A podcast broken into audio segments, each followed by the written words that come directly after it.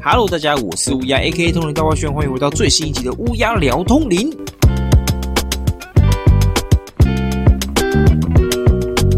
哎，各位，不好意思啊，迟来的圣诞节了，因为。在圣诞节之前呢，算是出了一点小意外。我们突然间得到了一个小小的圣诞节礼物，在圣诞节的前后两天，我们捡到了一只小幼猫，宾士品种的小幼猫。然后我们就开始一路这几天就开始照顾它，因为它是流浪猫嘛，所以说它身上很多跳蚤啊，它的一些毛啊怎么样啊，干不干净啊，什么都要检查，都要照顾啊。因为我算是养猫的初阶者，所以呢，我要。花时间的去了解说猫砂，然后。他要准备的笼子啊、饲料啊、什么什么等等之类的，要还要问医生，还要大家去回诊。外加上他，我们讲到他的时候，他的右眼睛有一点发炎，所以我们还要再跟医生拿眼药水，然后还要时不时的去点他压扫，还要帮他洗澡、抓跳蚤什么的。然后他身上超多跳蚤的，我们第一次帮他洗的时候，直接抓了将近十只以上的跳蚤，超夸张！我第一次看到那么多跳蚤，然后我就觉得哇，我还要在外面好可怜哦，一个小小的野猫这样子。然后在那边喵喵叫，哇，超心疼的。但是我觉得这是种缘分呐。我之前有听过，好像是算命师讲过说，嗯，你会在这一次养到这只动物，是因为你可能在前几世，就是你不知道，因为人的前身有很多嘛，所以你看夜王，夜王他一个人转身可以转两次，然后这相隔一千年呢，它有可能是在你的不知道哪一年的时候。或者是哪一次转身的时候，你无意间帮助到这个小生命，所以它这一世转世成为你的宠物来报答你啊！当然这一世有一些记忆洗除，所以这一世它可能。他是想来报答你的，可是这一次可能做不好，这也是蛮有可能的。因为对于转世这件事情来讲啦，只要在无意识的状态下，你可能也不一定会做得好。就是转身这件事情可能是要帮助他，可是转身之后，因为你记忆力被消除了，所以你可能没帮助到他。哎，这也是有可能的。好，这是题外话。那我们中间就是一直不断在照顾它啦，然后它可能拉肚子啦什么的啦。有一个设计师有跟我讲过，说猫咪在春天比较常会捡到，是因为猫咪春天是生育的旺季，所以才会有叫春叫春，猫咪叫春就是这样来的。那冬天捡到幼猫这件事情好像比较罕见。那当然我不晓得，因为我第一次养猫，所以我不知道。鸭嫂她不是第一次养猫，但是她都是家猫。所以对于野猫来说，它的知识也没有到很广泛，所以我们也都是还非常初阶的状态。养猫它不是初阶，但是养猫我是初阶。可是这只猫是放在我这边啊，因为它家已经有两只。这只猫目前为止也是放在我身边照顾，这样子算是我的第一个猫咪小儿子。我我自己觉得是圣诞节礼物啦，应该对他来说也是一个很不错的，怎么讲？可能转运吧，因为它在外面很瘦小，然后又。没得吃，没得睡，没得喝。那当然，我们捡到它，照顾它，也算它福气呀。它也蛮撒娇的，我觉得就像是有一些男人会觉得女人撒娇比较吃香，这这是真的啦。我真的不得不说这是真的。猫咪动物也是一样，对人类多撒娇，你得到的好处当然会多，当然大家都会比较喜欢你，这道理是一样的啊。那我们家这只小冰室呢，它非常的黏我。可能是我不会说，它今天是野猫回到家，特别的一定要它去笼子睡还是干嘛的。我比较倾向于说。它如果今天长大了，它习惯在床上跟人类睡觉的话，以后我们会比较亲近一点。我是偏向于这样，所以我会希望它可以在床上跟我们睡觉。这个圣诞节很特别啦，我特我其实不会特别去庆祝圣诞节什么的，但是捡到这一只小兵是我个人是蛮开心的，照顾它什么的，我也就是很惦记着它。有时候出门工作一整天，回到家就想要快点看它干嘛的，清理它的大便啊，清理它的尿尿啊。整理猫砂、整理环境什么的，清一清它的一些卫生状态之后，就可以把它带到床上了，或者是把把它抱在身上干嘛之类的。不管是追剧还是说剪片干嘛的，我觉得有它陪，感觉会不一样。那还是要跟大家说声抱歉，然后还是要预祝大家迟来的圣诞节快乐啦。讲到圣诞节，我觉得就不外乎一定要讲到巧克力爱情跟鲁道塞布与塞拉姆他们之间的爱恨纠葛，好不好？有没有爱我是不知道，但是有恨倒是真的。好，那我们不外乎先从巧克力爱情。情的故事讲起。时间回到一九九八年的圣诞节，巧克力爱情当时加入了名为霞福特的黑帮。对，没错，以前巧克力爱情的确加入过黑帮。而那天气愤的巧克力爱情在寒冷刺骨的纽约街道巷弄里杀害了一名准备回家陪孩子们过圣诞节的男子。那为什么巧克力爱情会对圣诞节如此愤慨呢？我们再把时间往前推九年前，在这天也是圣诞节，而当晚来到他家里面的并不是圣诞老人，而是提着大袋子的强盗分子。那天晚上，巧克力爱情的家中立马被血染，而他的父母亲也在那一天被杀害。所以，巧克力爱情非常的痛恨圣诞节。而万万没想到，一样是圣诞节，巧克力爱情在九年后的这一天遇到了改变他下半辈子的恩师欧罗娜。而两人在不打不相识之中呢，欧罗娜也发现了巧克力爱情有成为通灵人的资质，并且说服他，然后训练他继承他通灵人的能力，接手他身边每周报持有灵的米克。那欧罗娜呢，他本身自己就是一个搞笑艺人，所以他希望训练巧克力爱情的时候，他一样也灌输他的这个理念，用微笑的力量来改变这个世界，改变战争，得到和平，用搞笑微笑的风气，所以他们都说这是微笑之风。那随着时间一滴一点的过去，巧克力爱情也待在欧罗那一段时间了。而他原本待的那个黑帮霞福特黑帮也开始找巧克力爱情，因为巧克力爱情当初是他们黑帮帮派的第一打手，很敢冲、很敢杀、很敢打，所以他们其实很看重巧克力爱情对于帮派的未来发展。但是巧克力爱情却被欧罗娜带走了嘛？那黑帮分子就找到了巧克力爱情的师傅欧罗娜。当时米克却在巧克力爱情身边，所以欧罗娜他没办法用他的通灵能力保护自己，而被挟持殴打。而之后巧克力爱情回来也已经来不及了，欧罗娜早就被他之前那些帮派分子们打得伤痕累累。而最后帮派分子听了欧罗娜的遗言，非常啰嗦，他就准备要开他那一枪。开下去之后，倒下去的瞬间，巧克力爱情的通灵人能力直接觉醒爆发，而后才能有前往通灵人大战加入惹联队的巧克力爱情呐。之后我们可以看到麻仓叶的爸爸。麻仓干久也有加入通灵人的预赛，组织一个队伍。而队伍里面的两个小孩，小男生鲁道塞布以及小女生塞拉姆，两位是兄妹关系。而这两个小孩为什么会在麻仓干久身边呢？这个故事又要从几年前说起。那麻仓干久呢？他本身就是一个很爱登山爬山的因为登山爬山有助于他修验者的修炼。那什么是修验者？简单来讲一下，他是一个宗教修验道里面的算是执行者吧。科普一下修验道，修验道是日本古代。的三月信仰受到外来宗教等影响所成立的宗教，也可以称作为修验宗。宗是那个宗教的宗。然后修验道的实践者呢，也被称为了修验者或是三福。那热爱爬山的干九在冈仁坡奇峰结识了一位好友，名叫卡梅尔穆萨。那干九老爱叫他穆萨教授，因为卡梅尔穆萨的研究其实有得到诺贝尔奖。那两个人都同属于凯拉斯山宫顶队，而且这段期间都睡在同一个帐篷内。一样喜欢山岳的两人，一看到。眼前的山不征服他，就会耿耿于怀。这一点其实充分的体现出卡梅尔穆萨的科学家性格。那拥有类似的能力，又出生于类似的环境，两个人意气相投的情况之下，马上就成为了挚友。而干九虽然身为卡梅尔穆萨的挚友，但是他对他的研究呢毫无兴趣，他只是对他个人研究上的执着深深的吸引以及欣赏。对于干九而言，卡梅尔穆萨在研究上所遇到的问题，跟一般通灵人其实没什么两样。那由此可见，听到这边卡梅。尔穆萨所做的研究一定密切的跟通灵人有相对上的关系，而就算干九知道他从事的是什么样的研究，但也无权去决定善恶与否。其实我觉得这种关系，应该身边的人有很多很多人都有这种感觉，像是说我想要我身边的朋友戒烟，我希望他健康，希望他好，希望他不要再抽烟了，但是。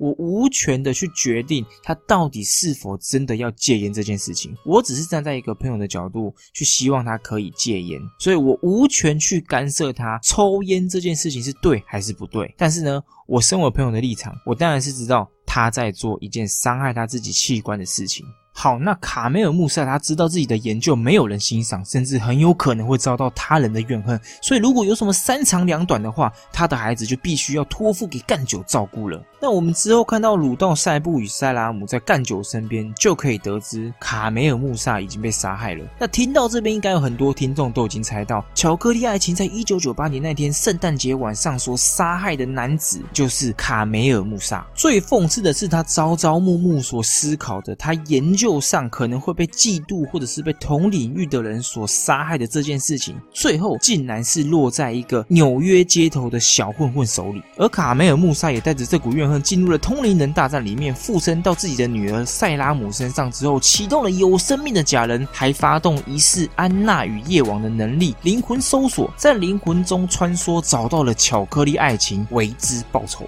那他们几个人的圣诞故事呢，就差不多到这边了。其实我故事看到这边之后，我有一种卡梅尔穆萨没有报仇成功，还让自己的敌人变强的错觉。我不知道这是不是大家都有这种感觉，因为他今天附身在他女儿身上，去启动有生命的假人，目的不只是为了复仇，还想要成为通灵王，来证明他的研究是对的。那这个有点背道而驰了，你知道吗？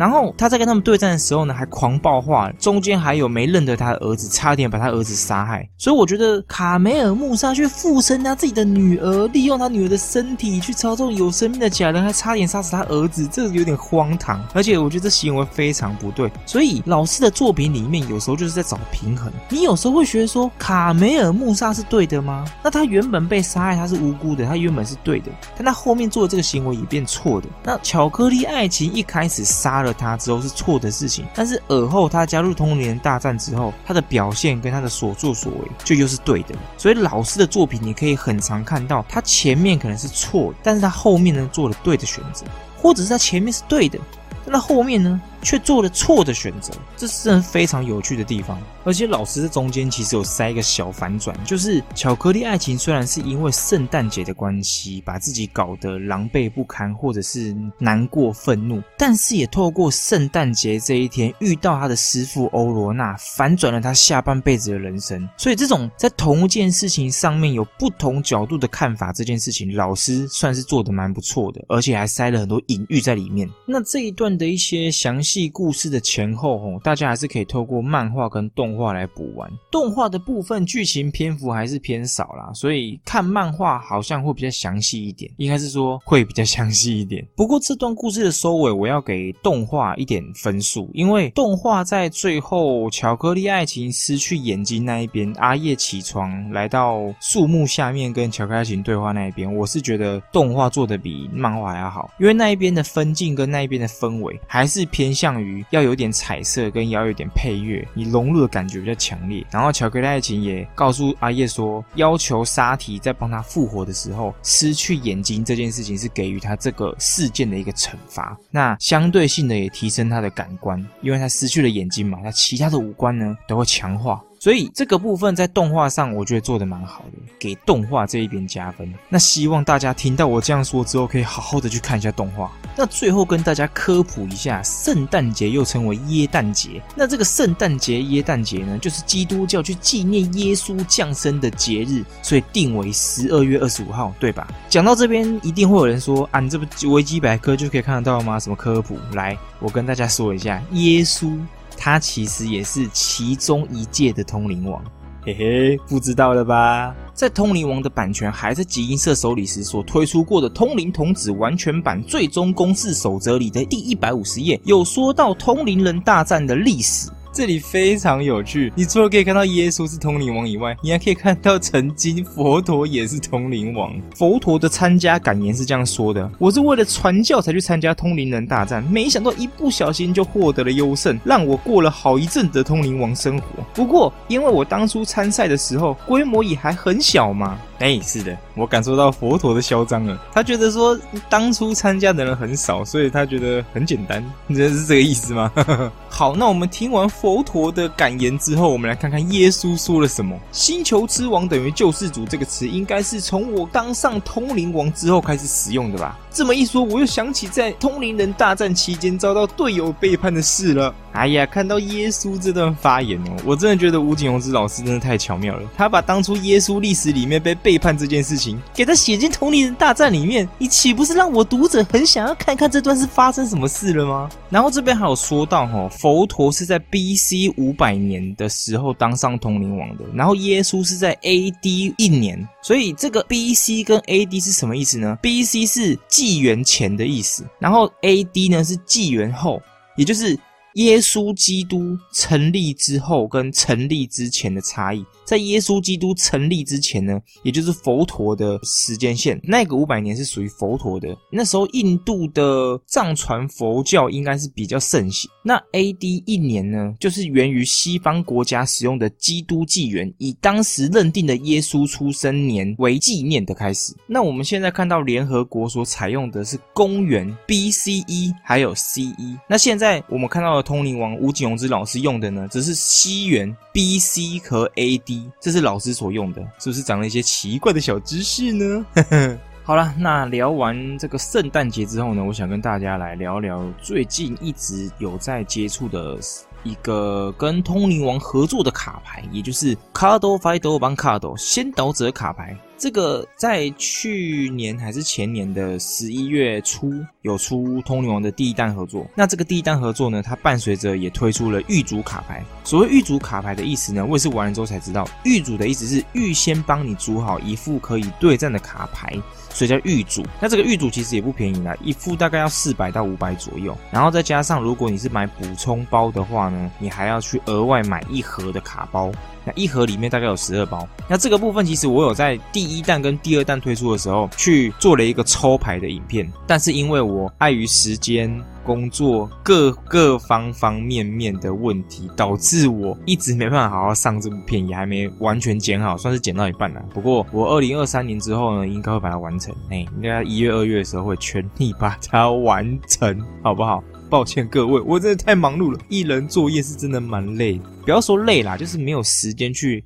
给它快速的完成，所以有时候一些东西一进来一抵累，就是一拖再拖的事情，这真的是 很难去控制啦。然后为什么我要聊这个 VG 呢？因为 VG 卡牌它真的是蛮好玩的，它的玩法呢有一个入魂的方式，就是可以把卡片录在你的主要角色的底下，这叫入魂。然后它有一个很特别的打法是，它的角色是会层层叠进化的。然后当我的麻仓叶进化到一个最顶标的状态的时候，我可以欧巴收入，欧巴收入就是超灵体。这个超灵体呢，超好玩的。你要把你角色的持有灵欧巴收入进去入魂到你角色的下面，才可以形成欧巴收入。那岂不就跟我们看的通灵王欧巴收入的真正方法阿弥陀丸印春雨进去春雨里面的那个样子是一模一样的吗？我觉得哇。这个游戏也太适合通灵王了吧！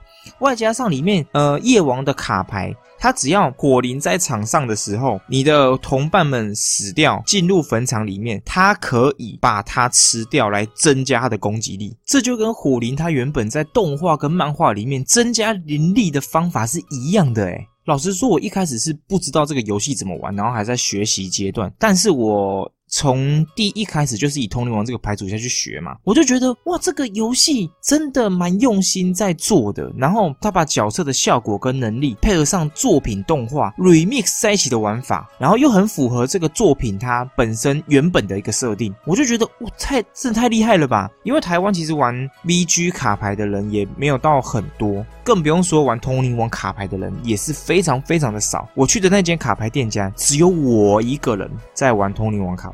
然后小梅陪我玩一下通灵王卡牌，就这样子而已，没有人。当然啦，我今天玩通灵王卡牌一样可以跟别的系列的卡牌对战，同一个赛事的就都可以，所以基本上没有什么太大的问题。我其实也有在其他的卡牌店家里面遇过其他玩通灵王卡牌的玩家，但说真的少之又少。我曾经遇过的只有一个是玩法斯特巴士的牌组，他跟我说通灵王的牌很难找到很好的牌下去组，比较难入手啦，所以说他先组了法斯特巴士。那另外一个人呢是玩了夜王牌组啊，他原本。也不是想玩夜王牌组，他想要玩的是麻仓叶牌组。可是因为麻仓叶的牌组很强，然后又很贵，所以说他凑齐了，刚好抽到的是夜王牌组的牌，所以他就组了一个夜王牌组。但是我觉得也蛮强的，因为当初我的牌还没有很强，我简单组了一个席巴牌组。但席巴牌组呢，它还是不是主流牌组，所以它很烂，它就是一直输，一直输，一直输。我只赢过一次而已。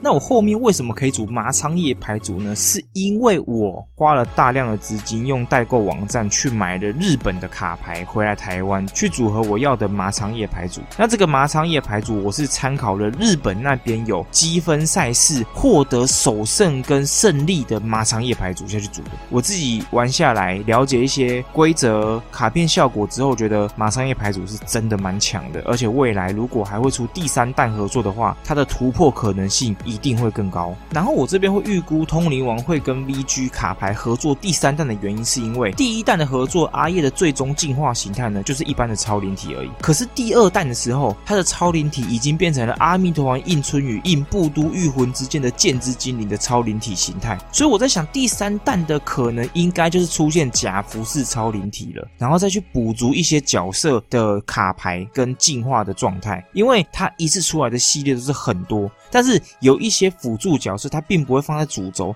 可是它说不定在下一弹哦，它就会出现在主轴群里面，因为它在前面已经出过其他角色，那后面可能又会再出，所以像道论，它在第一弹跟第二弹没出现，它说不定在第三弹就会出现，这说不定啊，也不晓得，但是就很期待这个游戏会再突破一个层级，然后希望更多的人听到我 podcast，或者是之后看到我二零二三年推出的那个 VG 卡牌通灵王的抽卡影片的时候，可以。来尝试看看要不要了解 VG 卡牌这个游戏，然后来玩通灵王卡牌，一起跟我在聚会的时候对战。然后我也想说，因为去年有想到要把狱卒卡牌放在聚会的抽奖里面，可是最后没办到。但是我二零二三年应该会做到这件事情，而且我二零二三年的那个聚会第三届 SFIT 有想过要用桌游的形式来进行，或者是说我可以做一个通灵王桌游来聚会里面给大家玩，即使没有进行整个。SFIT 聚会的一个形式，也可以带去让大家玩一下这样子。好了，那最近年底呢，还有一个很重要的事情，那就是通灵王的专属手游《通灵王发奋秋战记》呢，在十二月八号也满一周年了。那周年活动其实蛮多的啦，大家可以上我的 YT 频道啊，去看一下我的直播，都有在定期或不定时的，好矛盾哦，定期或不定时的去更新每一次活动出来的直播项目。所以说，大家如果对游戏有什么不了解的地方，或者是有什么想疑问的地方，都可以透过加入我所经营的赖群组里面来询问大家。里面高手云集，还有在竞技场上面上过排行榜第一名的玩家都在我们的群组里面，这真是太厉害了！他直接干掉日本人呢！我一开始看到了说第一名，真的还是假的啊？太屌了吧！然后他好像是住在香港的一个粉丝，但他真的是蛮厉害的。然后他也是蛮用心在抽卡、练角色、玩这个游戏什么的。有时候打关卡不知道队伍，很多朋友都要问他，所以就觉得他真的蛮厉害的。好，那多多支持一下《通灵王》的游戏啊！游戏当然一开始出来很多人玩，但后面慢慢的有点小退烧之后，人就会减少很多。但官方一直有努力的在做游戏，有看到非常多非常多跟一开始差超多的优化，一直不断的在做减掉，来去了解玩家们的心声跟还有哪些地方要调整改进的。官方都一直都有在做出来，只是你需要给他一点时间。那一开始我在玩这个游戏的时候，也在直播上面跟每个朋友跟玩家说到。说这个游戏其实一直有在优化，但它速度真的比较慢一点。毕竟它不可能，我容纳一堆的想法之后，我马上就突飞猛进做改变。我觉得那是非常困难的事情呐。能够止血就不错了，更不用说是你要马上进步神速。这本来对一般人或对一般的企业公司来讲，就是有一定的时间，或者是有一定的难度。所以我觉得给官方时间，相对的也是给玩家空间。那这样子会有优良的游玩，也是蛮不错的。那如果遇到那种玩家说他比较少上线的，我也会跟他讲说，没关系，你每天上线领东西，然后领那些钻石啊，或者是彩珠这种要抽角色用的道具就可以了。那等到你发现或者是看到我有说，诶，这一次出的角色是你喜欢的，那你再进来。把你累积登录的那些钻或者是彩珠拿来抽你喜欢的角色，把角色升级成长，哎，其实也不错啊。而且后面增加的好友功能，也可以透过你用好友加入你的队伍里面来突破你目前打不赢的关卡。这也是官方一直有在优化的东西，因为一开始根本没有好友，那官方它也做出好友功能，让大家可以互相加好友，然后让大家可以把属性的角色放上去，给予需要的好友使用。那这也是官方一直都有在做的事情。所以通灵王发奋球战绩，我是非常支持他继续优化下去，让大家一直有很好的游玩体验。这部分是真的蛮值得赞赏的。好啦，那也聊得差不多了，我们来进入 Q&A 的部分。首先是又怎么了的小右水哦，这集贯彻闲聊这个主轴，我喜欢这样的形式。感谢小右，小右真的很支持我。聚会的时候他有来，也跟我聊了很多相关的一些事情，所以真的是蛮感谢小右的喜欢的。感谢感谢，我一定会继续贯彻闲聊的，好吗？一定会。然后再来呢是林心怡，笑脸笑脸笑脸，销售流量密码，笑脸笑脸笑脸。那这个当然就是在讲我上一集所说的夜王，就是我们的流量密码啦。看到商品，看到各家的店家推出的一些项目，就知道不外乎一定要有夜王。没夜王，你不要告诉我你要出商品，你也不要告诉我你要做商人赚钱。就连手游也是一样啊，夜王一出来，绝对那个氪金量暴增。夜王久久推出一次，大家氪爆它，氪爆它，氪爆它。而且夜王还是通灵王手游里面的破。坏坏游戏平衡的必要角色，他根本就是他很屌，他整个破坏平衡。他在游戏、动画、漫画里面，他就是一个破坏平衡的存在。而且如果有看漫画后期的人都知道，前前七个通灵王对于夜王当上第八位通灵王来说，也是恨之入骨，还想要把他推翻。所以只要有夜王地方呢，就有流量，是不是？好，那最后一个呢是 Melo 小梅，他说无无名义无等于明镜止水。小梅其其实私讯我跟我讲这件事情的时候，我有去了解一下明镜止水的解释是什么。我找到的解释是这样说的：一个人的内心像镜子一样明亮，像水一样平静，比喻人心体明镜，毫无杂念。我觉得说的其实蛮好的。我找到蛮多的解释，但是我这个觉解释我看了觉得最像无无名义无给我的感觉，包括老师在漫画里面直。接无无名义无打出来的时候留两页空白，完全体现出像水样平静，比喻人心体明净，毫无任何杂念的感觉。我觉得老师很会浪费页面，不是啊，开玩笑的。很会去比喻这件事情啊，所以明镜止水跟无无名义无真的是非常非常像。非常感谢小梅在这边给大家的小知识以及小解答。那大家如果有什么想听的主题呀，或者是想要留言给我，或者是想让大家知道的，都可以透过各大 podcast 平台找到我的频道之后，在下面留言。如果你的 podcast 平台没有留言功能，也可以到我的 YT 频道乌鸦嘴 channel 的每一集的下面留言你想留的话，或者是你也可以在各大 social 点找到我的乌鸦嘴 channel 留言给我私讯给我，我也会知道你想要在 podcast 里面讲出你想说出来的话，或者是你想告诉大家的事情。那感谢大家的支持啦！二零二三年，我先预祝大家新年快乐，兔年行大运，好不好？哎，没想到我原本 EP 三是要在圣诞节发的，到了跨年这一天我才发，我也是觉得蛮闷的。不过算了算了，反正圣诞礼物，我们家乌米小儿子呢来到我的身边也是蛮开心的。然后。二零二二年呢，不开心就让它过去。二零二三年，我们应该要迎接一个更好的新年，更好的二零二三年，好不好？为了通灵王，为了各位，我一直与大家同在的。好啦，那今天的节目就到这边啦。我是乌鸦 A K 通灵大外宣，我们下一集节目新年二零二三年再见啦！